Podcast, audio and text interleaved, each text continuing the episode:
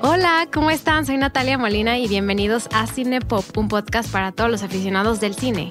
En Cinepop cada semana hablamos de una película o de una pequeña selección de películas y con ayuda de un invitado vemos todos los datos curiosos y nos metemos a fondo a todos los temas.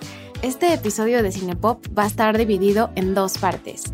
Vas a poder escuchar el top 5 de Natalie Portman parte 1 en el episodio de hoy y el top 5 parte 2 en el episodio de la siguiente semana. Quiero darle la bienvenida a este episodio Cinepop a Mariana Coronel. Mariana, ¿cómo estás? Bienvenida de regreso. Muy bien, muchas gracias por invitarme. No, de nada. ¿Hace cuánto que no venías a Cinepop? Eh, pues desde que hicimos el de Nicole Kidman, creo que fue hace unos mesecitos, unos Como tres, tres meses. Si no han escuchado ese episodio, Mariana y yo hacemos un top 5 de películas de Nicole Kidman. Hablamos de chismecito, hablamos de también sus peores actuaciones, las mejores películas, las peores.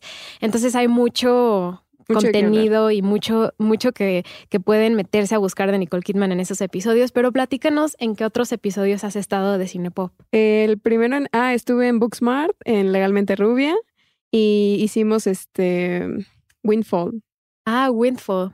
Pobre Mariana, yo le obligué, le obligué a hacer un episodio de esa película y nos llegaron mensajes de ¿por qué hablaron de esto? Está muy malo. Ma- No, Mariana no la escogió, la escogí yo. Nada más para que para que se sepa por ahí que a veces yo escucho las películas, meto mano y- ed- editorial y este sí normalmente los invitados escogen sus temas, su película, pero esta vez sí yo te obligué. Lo siento mucho, pero aún así quedó bien el episodio. Sí, sí, sí. Estuvo divertido. Sí, creo que fuimos justas. Sí. Para los que no sepan, Mariana es la productora de Cinepop. Llevamos siete, ocho meses trabajando juntas en Cinepop. Mariana sugiere temas y eh, me ayuda muchísimo en la estructura del programa, en temas, en editarlo. Muchísimos, muchísimos pasos que están detrás del micrófono de un podcast. Igual si quieren escuchar más sobre cómo es el proceso de producción de este show, pueden escuchar nuestro, nuestro episodio que hicimos con Santiago Sierra, nuestro mm, ingeniero de audio, que se llama Preguntas y Respuestas. Y ahí van a poder saber todo sobre el proceso. Y es muy, está muy divertido. Contestamos preguntas muy. Yo creo que a lo mejor no se habla tanto cuando es la producción de un podcast, del detrás del micrófono. Sí, no pensé que tanta gente quisiera saber cómo se hace un podcast. Sí, mu- muchos nos preguntaron. Pero bueno, ahí está ese contenido para que lo escuchen. Ahí ya tenemos 80 episodios. Este es el número 81. Creo que sí, este es el 81. Ya nos estamos acercando al 100. Ya Natalia. casi es el ¿Qué 100. vamos a hacer? Tenemos que hacer algo especial. Hay que ir planeando. Sí. Un evento en vivo. Ay, sí. Ay, sí, con los 20 seguidores. Así, hola. No, estaría padre. Si tienen alguna idea de qué les gustaría para el episodio 100, por favor escríbanos y estamos abiertas a todas las sugerencias que tengan. Eh, platícanos un poquito más de ti, aparte de tu trabajo en Cinepop. Mariana, ¿qué, qué haces para que te conozcan nuestros escuchas? Eh, bueno, pues yo trabajo en Sonoro, eh, soy productora asociada, entonces produzco algunos otros podcasts. Hicimos eh, eh, Cinepop con Alexis de Anda, porque también hago yo el viaje. Y básicamente hago, o sea, si escuchan el episodio de las preguntas y respuestas, eh, todo lo que hago solo para Cinepop lo hago para otros cinco podcasts. Y también eh, en mi cuenta de Instagram hablo de moda, de cómo pueden reutilizar las prendas que ya tienen sin tener que consumir de más o tener que seguir todas las modas que, eh, las tendencias más bien. Entonces, si me quieren seguir, me pueden encontrar en Instagram como Mariana GCA y en TikTok como Mariana GCA 6. Igual síganos en redes sociales a Cinepop. Estamos en cine-pop MX, Twitter, Instagram, TikTok. TikTok, ahí va. Mariana luego me dice, nah, tienes que hacer más contenido. Y sí, lo intentamos, intentamos ver las tendencias, pero a lo mejor podemos intentar crear más cosas en el futuro. Si tienen sugerencias igual de qué les gustaría ver en el TikTok, eh, pues adelante. Y pues bueno, ya hice el intro muy largo, eh, ya hice la espera, eh, la espera pues cardíaca. Em, pero quiero que Mariana introduzca el, el, el episodio de hoy. Pues bueno, como en el de Nicole Kidman, hoy vamos a tener un top 5 favoritas de una actriz que ha estado en Hollywood por mucho tiempo. Ella es de mis actrices favoritas. Yo estoy haciendo mucho preámbulo, ¿no? Nosotros aquí, pero ya ustedes ya saben quién es porque ya lo vieron en el título. Y pues vamos a hablar de Natalie Portman. vamos a aprovechar que pronto, o si no es que ya se estrenó, Thor Love and Thunder. Sí, ¿qué tal, eh? Natalie Portman estuvo fuera de la pantalla, pues yo diría que tres años, los años de la pandemia, pero ya la podemos ver en Thor Love and Thunder, la nueva película de Marvel, la última entrega de esta, de esta divertida experiencia cinematográfica que es el mundo cinemático de Marvel. Eh, no la hemos visto, pero ¿qué expectativas tienes para Thor Love and Thunder? Espero que esté divertida. Eh, pues es dirigida por Taika Waititi, que nos dio eh, la vez pasada Thor Ragnarok. Fue muy buena. Creo que, eh, bueno, igual luego nos adentramos más a su filmografía, pero creo que esa es la, me- la que más me gusta de las tres de Thor. Eh, y espero que pues esta sea similar, como, como que le da un tono más, como que todo, todo es más vibrante en la película desde que Taika Waititi se metió como al proyecto. Entonces espero como que se puedan divertir un poco más. Y estoy muy emocionada porque Tessa Thompson y ay, que yo amo, la amo, y Natalie Portman van a estar juntas en la pantalla, entonces por eso. No, está, está muy bien que Natalie Portman por un momento se, se desentendió de Marvel Sí. y con la presencia de Taika Waititi dijo, bueno, le voy a dar una segunda oportunidad a esta saga que ya hablaremos de ella, tiene momentos buenos, momentos malos y, y pues nada, yo sí estoy muy emocionada de, de esta peli Sí. y, y pues a ver, a ver qué tal, a ver qué tal eh, Thor Love and Thunder. Em, Mariana, si quieres, platícanos cómo va a estar la estructura de este programa para que se queden hasta el final, escuchan, escuchen todo lo que, lo que vamos a traerles de Natalie Portman hoy. Bueno, pues vamos a hacer la estructura similar al de Nicole Kidman. Vamos a hablar de nuestro top 5. Cada una tiene su top 5. Nadie sabe el top 5 de la otra. Eh, vamos a empezar de la 5 a la 1. Luego vamos a hacer nuestras menciones honoríficas y luego, obviamente, las peores películas de Natalie Portman. Y entre eso, entre que vamos a dar un poquito de su biografía, pues va a haber chismecito, ¿verdad? Va a haber mucho chismecito de Natalie Portman.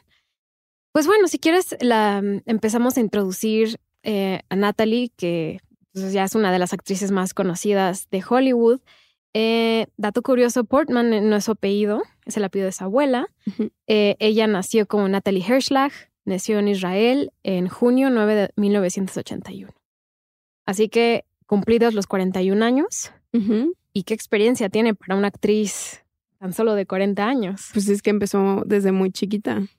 Eh, como que desde muy chiquita sabía que quería ser actriz. Eh, yo leí por ahí que un día ella estaba en una pizzería y este le encontraron pues una agencia, le propusieron que modelara, pero pues ella no quería modelar en sí, sino que quería ser actriz. Entonces como que dijo, sí aceptó el agente, o sea, como un representante, un manager, pero no para ser modelo, sino para ser actriz. Y entonces poco a poco fue empezando su carrera como actriz. Así es, y pues se cambió el apellido para empezar esta carrera de Herschlag. Eh, qué, qué- qué mal que te tienes que cambiar el apellido porque a lo mejor suena muy judío.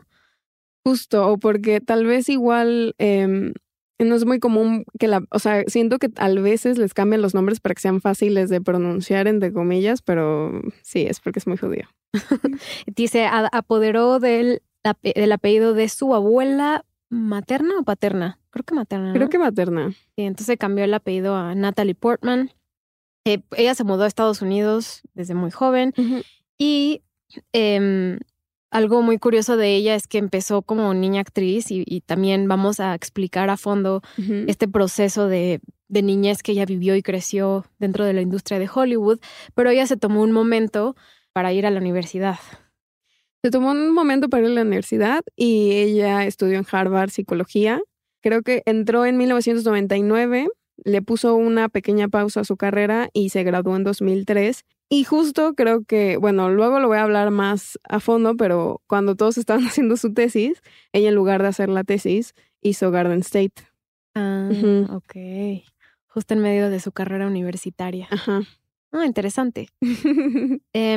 pero bueno, esto es como un poco la biografía básica, pero vamos a hablar muchísimo más de ella y de cómo transformó su carrera desde que ella fue niña hasta que fue más adolescente, universidad y ya a una edad mucho más tardía. pues bueno, si quieres vamos a empezar con el top 5. Que, que quiero que sepan que yo no sé la lista de Mariana y ella no sabe mi lista. nosotros hicimos como una lluvia de ideas de todo lo que iba a involucrar toda la carrera de ella, pero realmente no sabemos em, lo, que yo, lo que escogió Mariana y lo que yo escogí. Nuestra lista es de cinco películas, las más, las que nosotros consideramos que son sus mejores actuaciones, y vamos a empezar del 5 hasta el 1.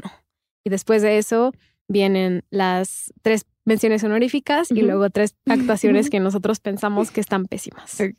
Entonces, si quieres empezar con tu número 5. Bueno, mi número 5 es León el profesional, el perfecto asesino, León, como sea que le quieran llamar, como sea que se llame en la parte de Latinoamérica que estén. Eh, yo sé que esta es una película muy icónica de Natalie Portman, lo entiendo. Puedo escuchar así en mi mente como todo mundo gagueó porque la puse en la número 5. Eh, pero yo tengo algunos problemas con esta película. Em, bueno, eh, se estrenó en 1994. Natalie Portman tenía, yo creo que 11 cuando actuó en la película, 12 cuando salió. Eh, está dirigida por Luke Benson, que él dirigió El Quinto Elemento, Malavita, este, no vamos a hablar de sus malas películas. El Quinto Elemento. Eh, Esa es buena mala película. No, pero, pero eso es increíble. Me refería a ah. cómo se llama la de Cara de Lavín. A la de Valkyrie y los mil planetas. Esa es muy mala. A mí sí me gusta. ¿Así te gusta? O sea, la vi una vez, a lo mejor la vi como en una circunstancia donde no había otro contenido y no me, no me molestó. Pero no es, pero es mejor el quinto elemento. Ah, mil veces. sí.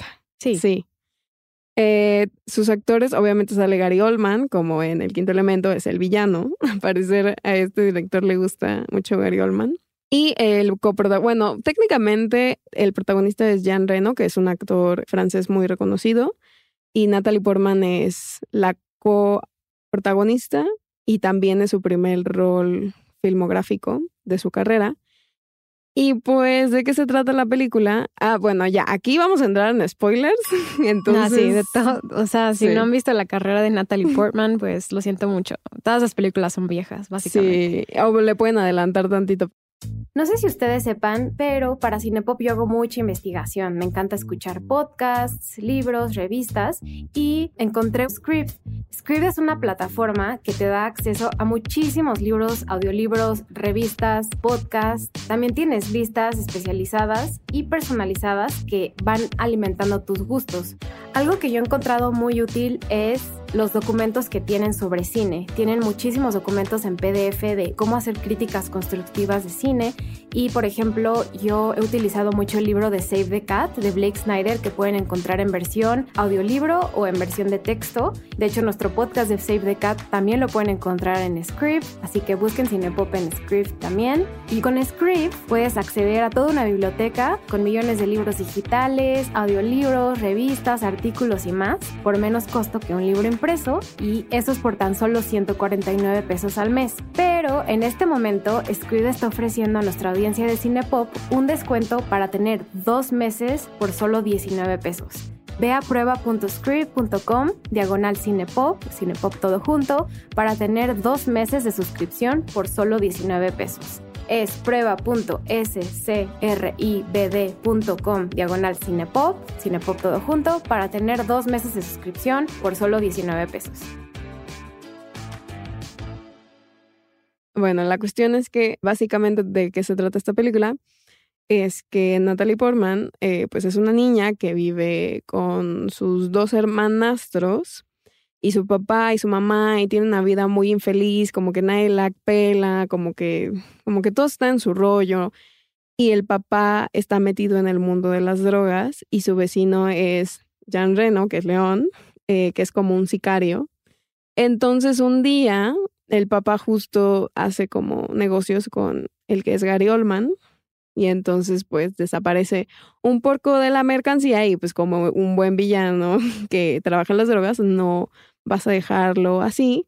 Entonces un día ella tiene suerte y se va a la tienda a comprar leche para el vecino y cuando regresa pues toda su familia está muerta y el vecino la recibe y la cuida. De eso se trata la película. Es como una pareja dispareja dirían, pero pues una niña de 12 años y un señor como de 30 y tantos. O más grande, no sé. ¿Tú crees más grande? Como de 40. Sí, como de 42, 43. No sé realmente cuántos años tenía John Reno, pero sí, es la diferencia de edad es, muy, grande. grande. ¿Qué, ¿Qué, relevancia tiene que esta haya sido la primera película de Natalie Portman? ¿Qué relevancia tiene a su carrera actual? Bueno, eh, creo que es una película en la que es que ella actúa muy bien. Sí. La ves y es como una niña de 12 años, pero que se comporta como si fuera una señorita de 20.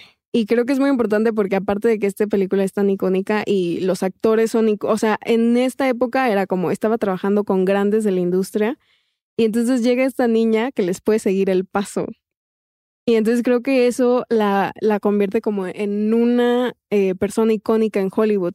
Tal vez em, después como que va cambiando y retoma, porque siento que Natalie Portman en su carrera tiene muchos este, momentos como que, como que sí es muy grande y luego hace malas películas, pero como que luego vuelve a, a, recuperar. Siento que es como estilo Nicole Kidman, ¿no? Como que cada vez prueban por qué están ahí y por qué tienen un nombre tan grande en Hollywood. Entonces, pues esta película es una de las grandes películas de Natalie Portman. Sí, yo no la puse en la lista porque no, o sea, preferí no ponerla porque a mí personalmente no, no me llama tanto la atención la historia y eso que me gusta Luke Besson, pero no, no, no me atrapa, pero respeto que es buena actuación de ella. O sea, creo que creo que me parece bien que le hayas puesto en el 5 y no más alto. Pensé que lo ibas a poner más alto. no, lo pensé. Es que como que yo hice el, mi lista y luego fui viendo que, de en dónde iba a poner. Pero una de las cosas que a mí como que me ponían muy incómoda cuando vi esta película, yo vi esta película cuando tenía 12 años, 13. Entonces yo recuerdo haberla visto y decir como, espera, ¿se gustan? o sea, la niña y el señor se gustan. Y luego era como, no, creo que está, o sea, creo que lo estoy interpretando mal. Y después de ver entrevistas con Natalie Portman era como, ah, o sea, no, sí se gustan. La intención es como que son una pareja en sí, pero pues es una niña de 12 años. Y a mí hay cosas que se me hacen, o sea, como muy incómodas, por ejemplo, cuando están jugando y ella se viste de Marilyn Monroe y si lo analizas es como, ¿por qué están vistiendo a una niña de 12 años de una mujer que fue tan sexualizada en su época? Y creo que por esta película, en parte, sexualizaron a Natalie Portman en su niñez. De muy chica. Pero pues es... ¿Cuántos años tenía? ¿14? No, 13, 12. Estaba súper chiquita. Estaba súper chiquita. Y en serio, como que yo esta vez que vi la película me fijé mucho en las tomas. Hay ciertas tomas como que, como que la ponen a posar como si fuera una señora, o sea, no señora, señorita, pues. Y es como, me hace sentir muy incómodo eso. Y como que entiendo también que es una niña que se supone que viene de una casa donde nadie la quiere y por primera vez alguien le muestra un poco de cariño y entonces como que entiendo que ella confunde ese cariño con algo más. Eh, pero pues el personaje de, de León se siente igual. Y, y, yo entiendo que lo intentan justificar como que ella actúa un poco mayor a su edad y él actúa un poco más chico de lo que en realidad es. Pero en realidad eso nunca lo va a justificar, ¿sabes? Sí, yo creo que habla mucho de cómo Natalie Portman escogió sus papeles en siguientes entregas y, es algo que discutimos antes de en junta de producción para este show, eh, no cómo Natalie Portman decide su carrera conforme a cómo la encapsuló Hollywood los primeros años de su vida, de su carrera, perdón. Y justo ella lo dice, como me sexualizaron de una forma para tener esa edad que decidió que ya no quería estar en ese lugar y entonces decidió tomar decisiones en su carrera para que eso ya no pasara. Y creo que lo comparo un poco con lo que le pasó a Emma Watson. Por alguna razón, o sea, Hermione no es un papel muy sexual que digamos. Y aún así, si buscan fotos de Emma Watson cuando tenía 15, hay algunas sesiones de fotos muy... que en serio me hacen sentir muy incómoda. Eh, y tenía una estilista horrible, o sea, ella tenía 13, 14 años, iba a las premiers de Harry Potter, perdón, cambiando la cambiando de, tema completo, pero iba a las iba a las premiers de Harry Potter con vestidos que yo decía, esto es una señora de 50 años, perdón, no es para una niña de 13. Sí. Y ese es uno de los grandes problemas que tienen las mujeres y las niñas jóvenes al crecer en esa industria, ¿no? Lo podemos ver también con la actriz de Stranger Things, Millie Bobby Brown. Sí, siento que es eso, como que no saben cómo vestirte si eres una niña, porque, ¿sabes? Pero ya que estás grande es como no puedes mostrar nada. Y en realidad no, puedes verte elegante, te puedes ver bien. Puedes vestir a una niña como una niña, no la tienes que sexualizar, no la tienes que tratar como una señora. Eh, pero creo que tanto Emma Watson como Natalie Portman supieron cómo salir de eso y enfocar su fama en cosas que son importantes para ellas. Sí, y Natalie Portman, yo creo que su carrera tarda mucho en, en, cambiar un poco los papeles que ella decide escoger y lo que ella decide cómo la gente la perciba en, eh, sobre todo después de la universidad, ¿no? Justo. Pero bueno, vamos a seguir discutiendo este tema conforme vaya la lista. Eh, mi número cinco es Garden State. ¿Tú la pusiste en tu top 5? No. No es en tu top 5. Ok. Yo le iba a poner como mención honorífica, pero Garden State me gusta porque es su papel. bueno, la película es dirigida por Zach Braff escrita por Zach Braff, esta película, Natalie Portman le dio como mucho chance. le mandó el guion Zach Braff y dijo, no, pues nunca lo va a aceptar nada, pero al final ella le dio esta oportunidad y la película le fue muy bien. Tiene buena música, es una historia bonita, es una historia este, divertida porque va pasando como en... Sí, es una cosa de diferentes cosas que hace que una relación entre dos personas que apenas se conocen se vaya, em, digamos, desarrollando en tan solo uno o dos días. Entonces me gusta que es una película que pasa en un poco, en poco tiempo, pero se logra desarrollar un lazo entre el, personaje principal, que también es protagonizado por Zach Braff, y, y Natalie Portman. Natalie Portman en esta película la verdad no sé qué edad intenta actuar. O sea, yo no sé cuántos años tiene la protagonista. Esta salió en 2004. O sea, justo en los años de su universidad. Sí, literal, según yo, ella se, se graduó en 2003 y de seguro en ese año grabaron la película y en 2004 sale Garden State. Sí, Garden State, regresando a la edad de Natalie Portman, digamos que nuestro personaje principal se enamora en este tiempo que ya mencioné dos o tres días del personaje de Sam, eh, que es una chava que es... Es muy rarita, como quirky. Es rara, es muy quirky, es mentirosa compulsiva, tiene una personalidad que va de un lado a otro. Em, Básicamente es una manic pixie dream girl. O sea, entonces imagínense como a Ramona Flowers. Sí pero pues en los gustos de, Zach, de Zach Braff. De Zach Braff. sí. Así que eh, llega a su casa y tienen como unos tubos como de hámster, ¿no? Enormes. le gusta hacer sonidos como de la nada, así como para sentirse original. Pero por eso, ¿tú qué edad crees que tiene ella en la película? Vive todavía con su, con su mamá, con su hermano. Y yo no sé si tiene 30 o 18. O sea, no sé. Y ese es el problema de Natalie Portman. Ajá, justo. por mucho tiempo durante la edad, entre los 14 y los 24, siempre actuaba como de la misma edad, como si fuera niña chiquita. Es que creo que varía también. Mm. Como que siento que cada vez, por ejemplo, le dan un papel como el de Matilda, ¿no? Eh, y en Matilda actúa como si tuviera más, estuviera más grande que en realidad 12. Y en esta, que es más grande, actúa como si estuviera más chiquita. Sí, de verdad no sé distinguir. no, no tengo idea. ¿Qué edad se supone que tiene Zach Braff? En esta peli, como 25, creo. Entonces ella de estar. Debería estar por como los 22. Sí algo así, pero ah, les digo, o sea, pienso ahorita en ese papel y digo, no tengo idea si esto se escribió para una niña de 15 años o de 25 o de 35, o sea, no, no, no logro bien, entender qué es lo que nos intentan decir con la diferencia de edad, si es que hay entre ellos o si no hay diferencia, es, es un poco extraño, pero aún así creo que es una película, a mí me gusta la música, me gustan las actuaciones, también sale Peter Skarsgård. Mm, Peter Skarsgård. Em, y tiene cosas bonitas, entonces yo creo que por eso la considero una de, de las top 5 de, Natalie Portman, porque el, papel es una chica fuera de la, de la edad, ya poniéndolo, perdón, al lado completamente.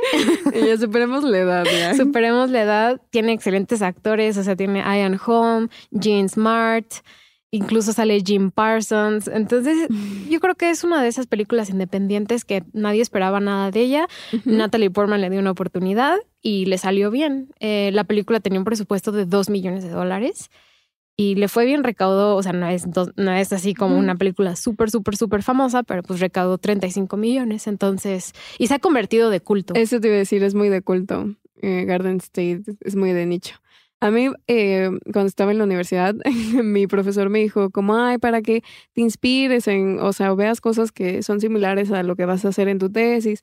Y me hizo ver Garden State. State. Y me da mucha risa porque hay una escena en la película que ah, todavía me acuerdo muy bien, que va con el doctor Zach Y entonces como que me da mucha risa porque a mí me quedan mal los doctores porque se creen la mejor, lo mejor que hay en este mundo y es como no. Y entonces el doctor tiene como en toda la pared llena, así llena, llena, llena sus, todos sus diplomados, todos sus ah, certificados. pero ves así que alza la, la, vista hasta el techo y tiene uno ahí pegado de, de tantos que tiene ya ni le caben en la pared. Sí, al, a los hombres les encanta decir cuáles, cuáles son sus, este, sus, sus grados de estudio para que todo el mundo sepa que, que sí saben y sí estudiaron. Em, lo, lo, interesante también es que Garden State en español se llama Tiempo de Volver, en el caso, o Algo en Común. Tiene esos dos. Pero es título genérico que siempre escuchamos de flojera. Entonces, por eso nos referimos a ella como Garden State. Garden State. ¿Estás lista para mi número cuatro? Sí. ok. Eh, puse esta película porque me gusta mucho porque Natalie Portman no tiene tantas comedias y esta comedia me gusta bastante. Y puse Amigos con Derechos, No Strings Attached. No se confundan con la de Solo Amigos o la de Friends with Benefits, de, Mila Kunis y Justin Timberlake. Esta película salió en 2011. Yo recuerdo que salió meses después de Black Swan, aquí en México por lo menos. Eh, está dirigida por Ivan Reitman, que pues es eh, un director checoslovaco que dirigió Ghostbusters, este, produjo Space Jam, Beethoven. Entonces, como que es un director reconocido en Hollywood que ha hecho muchos éxitos. Pero eh, me da mucha curiosidad porque esta vez que la volví a ver, dije como, mm, esta película parece escrita por una mujer. Y sí está escrita por una mujer que es Elizabeth y pues ella fue la creadora de New Girl, que es la eh, serie que protagonizó Soy de Chanel. Y pues fue a Yale y a Juilliard. Wow. Mm. Sí, Elizabeth Merriweather también acaba de hacer el show de Dropout con Amanda Seyfried. Esa no es comedia, ah. pero. No, pero. Lo hizo bien. Esa serie la recomiendo. The Dropout en Star Plus con Amanda Seyfried. Es basada en una historia de la vida real. Eh, no Strings Attached no está en mi lista de top 5, pero están mis menciones honoríficas. A mí también me gusta, se me hace divertida.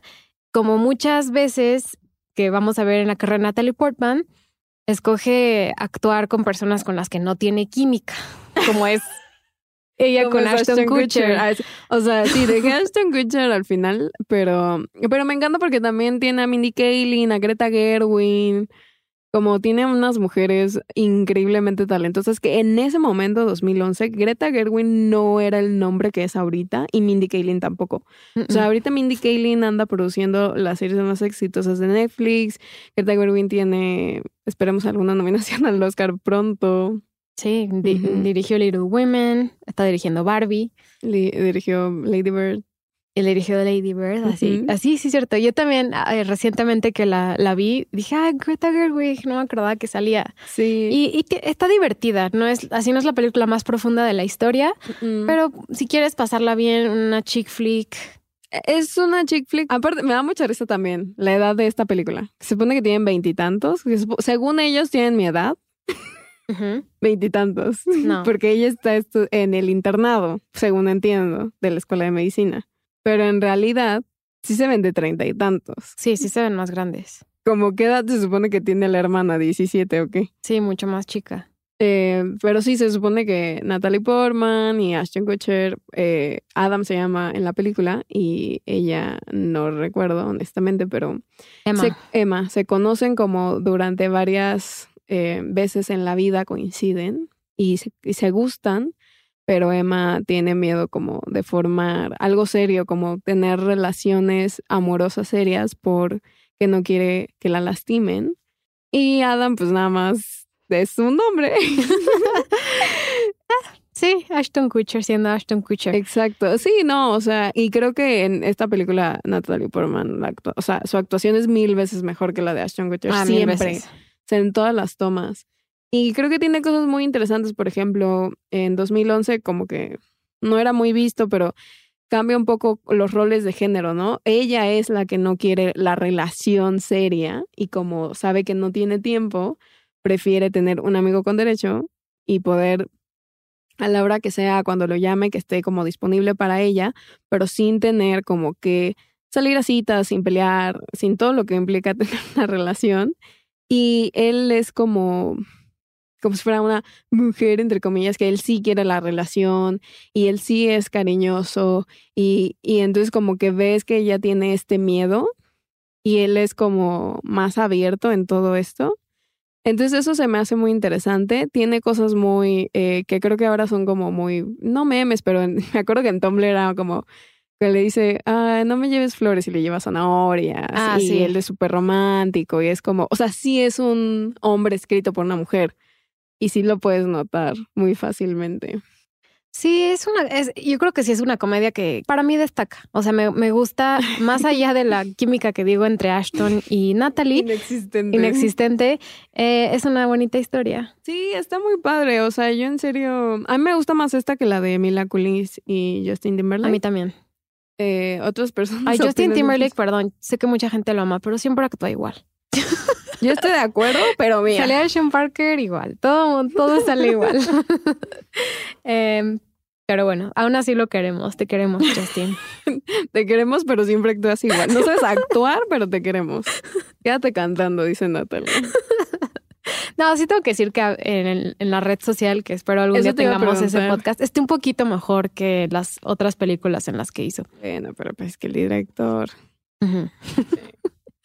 Em, mi número cuatro es una que creo que va a estar alta en tu lista. Mi número cuatro es Closer. Ah. ¿La pusiste en tu lista? Es mi número tres. Es tu número tres. Ah, perfecto. o sea, me asusté. Natalia, ¿en serio? No, yo la verdad cambié de opinión. Em, mira, Closer a mí no me gusta la película. No me gusta. Se me hace que el guion está terrible.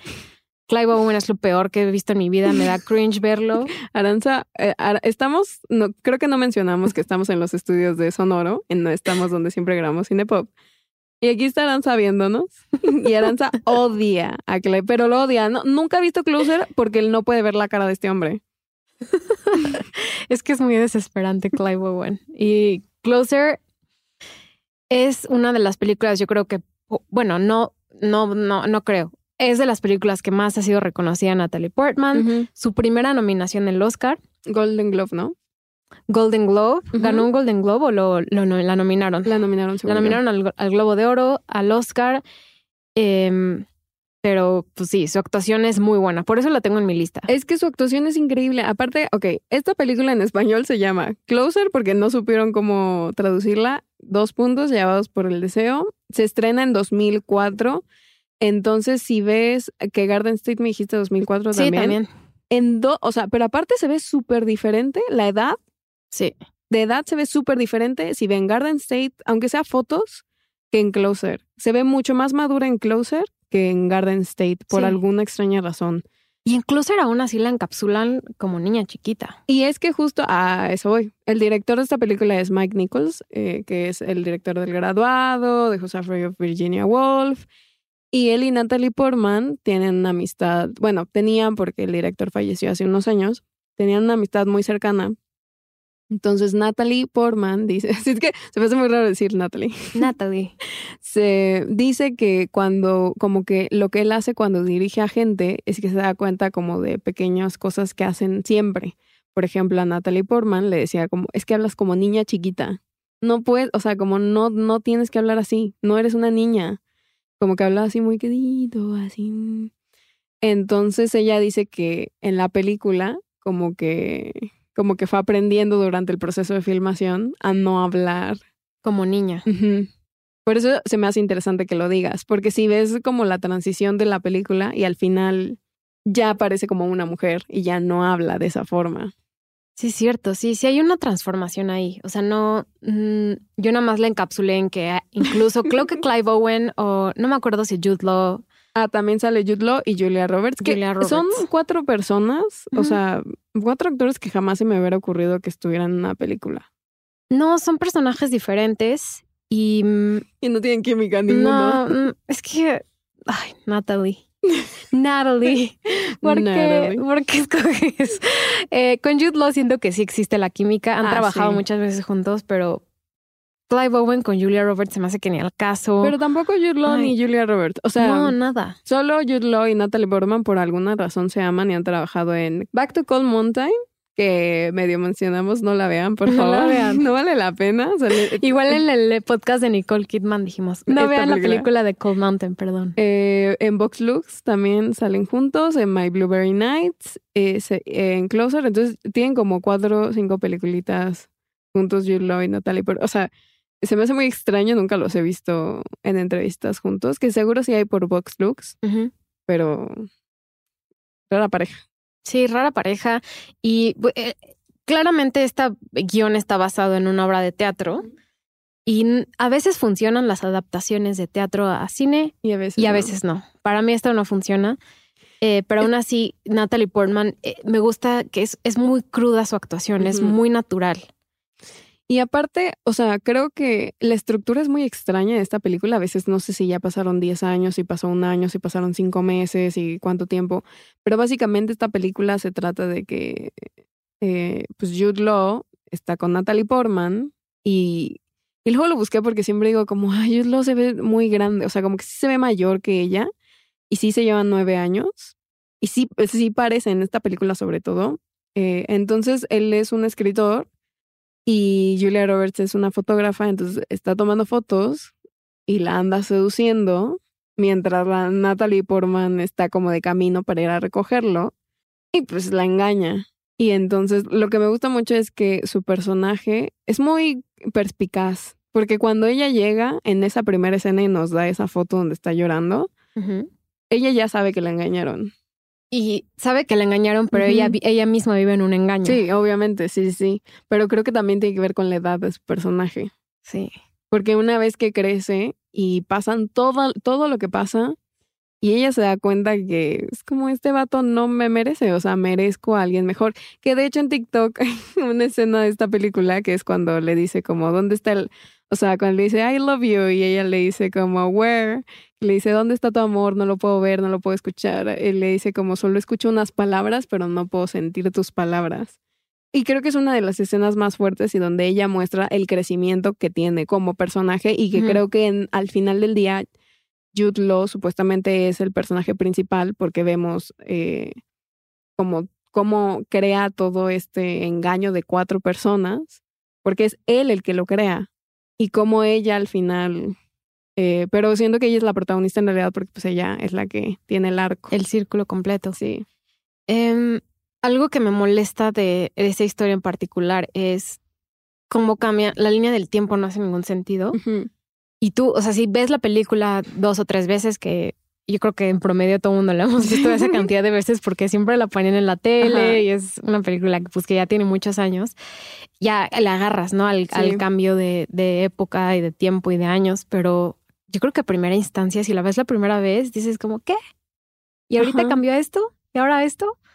A ver, y ahora están diciendo que Sí. pasó un año, entonces no, a mí, para mí no, no cuaja. Ajá, y como historia. que si hubieran usado el cabello de Natalie Portman para ir marcando los tiempos, entenderías un poco más lo que está pasando. Sí, pero no, no, No hace nada de eso. No. Eh, pero se me hace una película como lo que tú dijiste de Top Gun, una vez en una junta.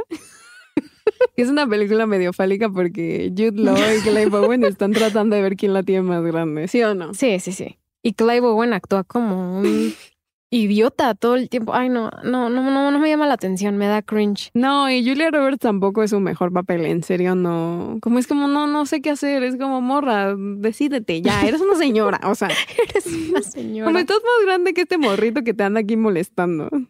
Sí, no, no, no funciona para mí, pero aún así reconozco la actuación de Natalie Portman. Eh, e, ese era tu número tres, entonces va mi número tres. va tu número tres. Ok, mi número tres es Vox Locks. Ok.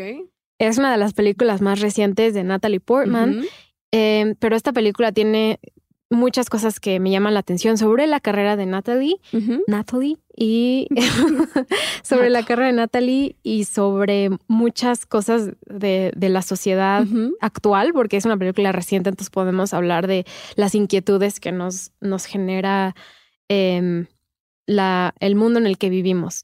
En esta película es una estrella de pop. Exacto. En esta película sale en 2018 una película muy independiente, de muy poco presupuesto, dirigido por Brady Corbett, que la verdad no es conocido por muchas cosas. Sí.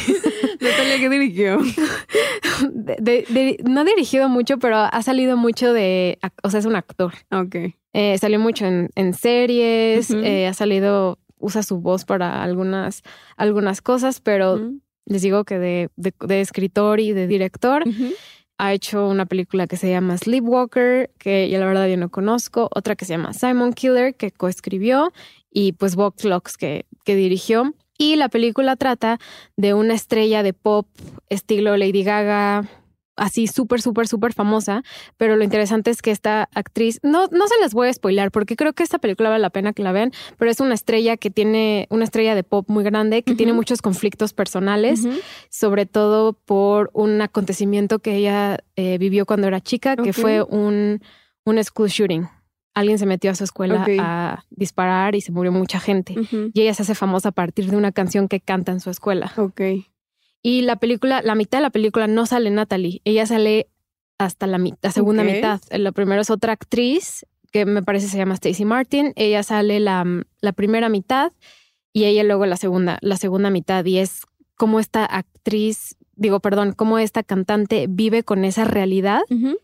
Y eh, unos, también hay unos como eventos recientes de otra, de otro acontecimiento así muy trágico que ella vive ya como una, como una cantante muy famosa y es ella cómo vive con esto todo el tiempo y sobre todo en un par de días y un concierto que ella tiene que dar. Eh, entonces es una historia muy fuerte, pero es una actuación muy buena porque este es de, las, de los años donde empezamos a ver a Natalie Portman como mamá, porque ella tiene hijos en, me parece, 2000. En 2014, justo cuando, eh, pues cuando gana el Oscar, está embarazada de su bebé, de su primer hijo, y cuando la nominan a su segundo Oscar, que fue 2015, cuando ganó Emma Stone. Creo que 2017. 2017 está, eh, no pudo ir porque estaba casi casi dando a luz a su segunda hija. Natalie, sí. Eh, pero bueno, Box Logs es una película que es difícil de acceder, pero se las recomiendo. Y creo que casi nadie la vio porque como es tan independiente, pues no hubieron muchos cines en los que la pasaron. Y creo que lo que tiene en esta parte de su carrera, Natalie Portman, después de Black Swan y Amigos con Derechos, como que empieza otra vez a hacer más películas independientes.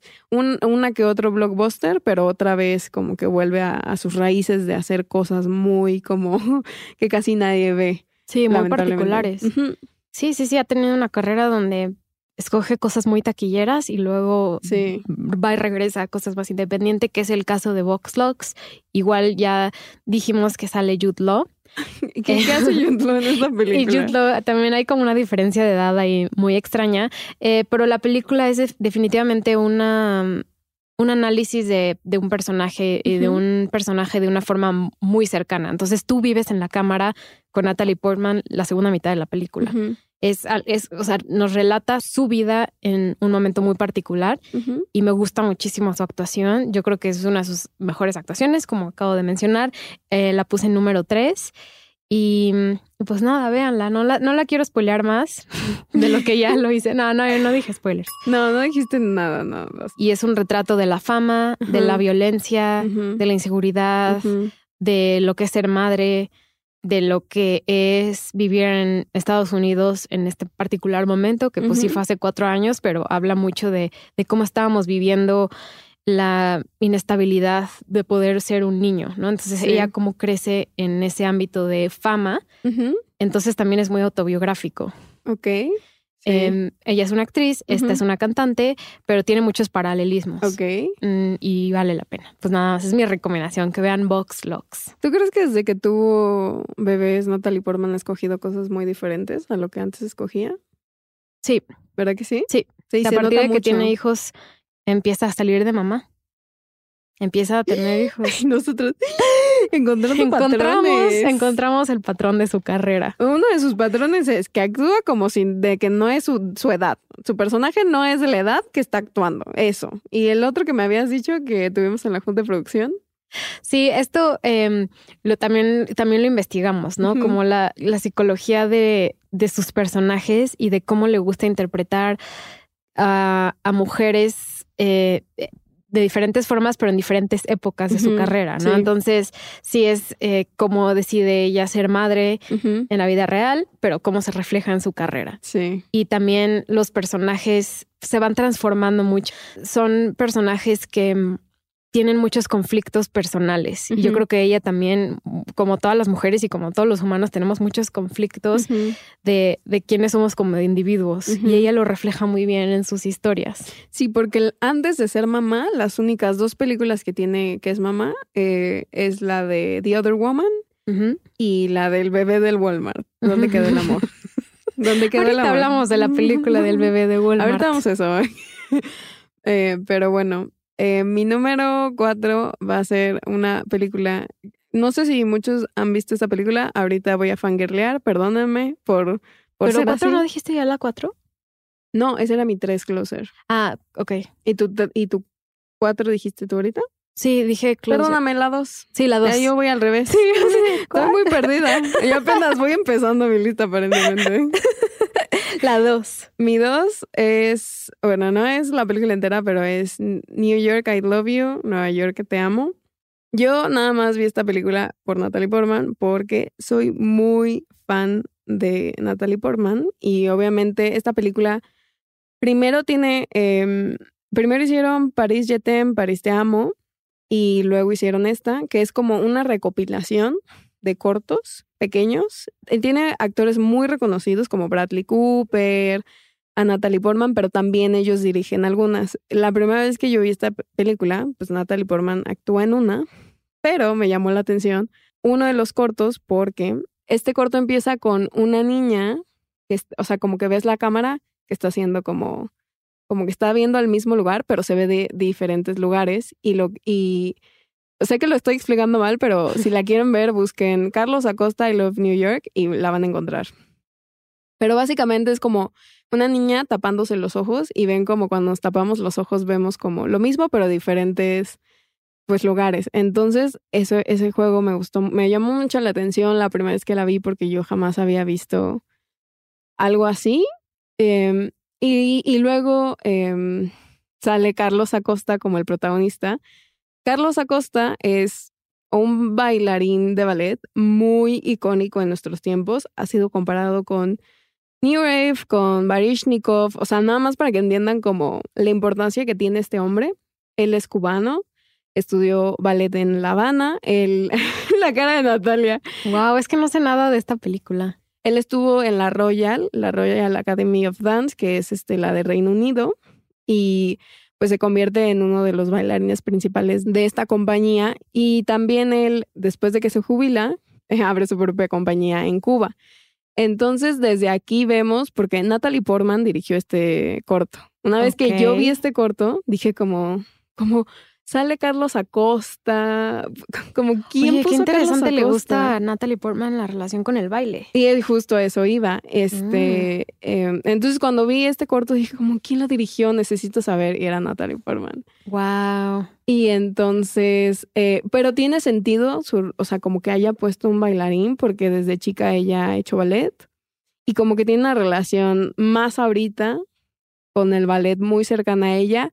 Eh, después de que se casó y ganó su Oscar y Carlos Acosta abrió muchísimos años después de que salió esta película, él, este, ella lo fue a visitar a Cuba y fue al- a su compañía de danza. Wow, no sabía nada de esta historia. Está padre. Ok, pues vean, vean ese, ese corto eh, dirigido por Natalie Portman. que es de New York I Love You, ¿no? Sí, sí lo que, si no quieren ver toda la película, eh, busquen en YouTube Carlos Acosta, New York I Love You, y les va a salir. Y aparte creo que, Tom, o sea, como que el corto, que son seis minutos, eh, toca el racismo, porque en el corto ves Carlos Acosta y tiene una hija que es rubia, muy blanca. Entonces está en el parque, en Nueva York, y se ve que, ah, o sea, me da mucha ternura porque se ve que la cuida muy bien y que, y que es un buen papá y está ahí con ella y ella le dice, vamos a la fuente. Y van a la fuente y pues la niña está jugando y como que él está muy atento a lo que está pasando con su hija. Y en eso unas señoras blancas le dicen como, ay, qué atento. Y él voltea a ver y la cámara se enfoca en él y él está sonriendo como de, ay, sí. Y le dicen, ay, qué, qué atento. Eh, un mani, como un niñero, pues. Y él se queda como, ah, o sea, y ves cómo se le va la sonrisa. Y le dice, sí, o sea, un mani, un, un niñero, le explica, ajá. Y él así como, y ya agarra a su hija y se va. Y, y, ya luego ves como que encuentra, se encuentra con la mamá y como que han estado en un divorcio, o sea, como que muy poquito y con muy poquitas cosas te dan a entender el contexto que está viviendo esta familia. Y al final de la película, obviamente, porque tienes a Carlos Acosta, lo pones a bailar. Ah. y ya, Qué interesante. A mí me gusta mucho ese corto. Por eso lo puse. O sea, yo sé que no es ella actuando. Ajá.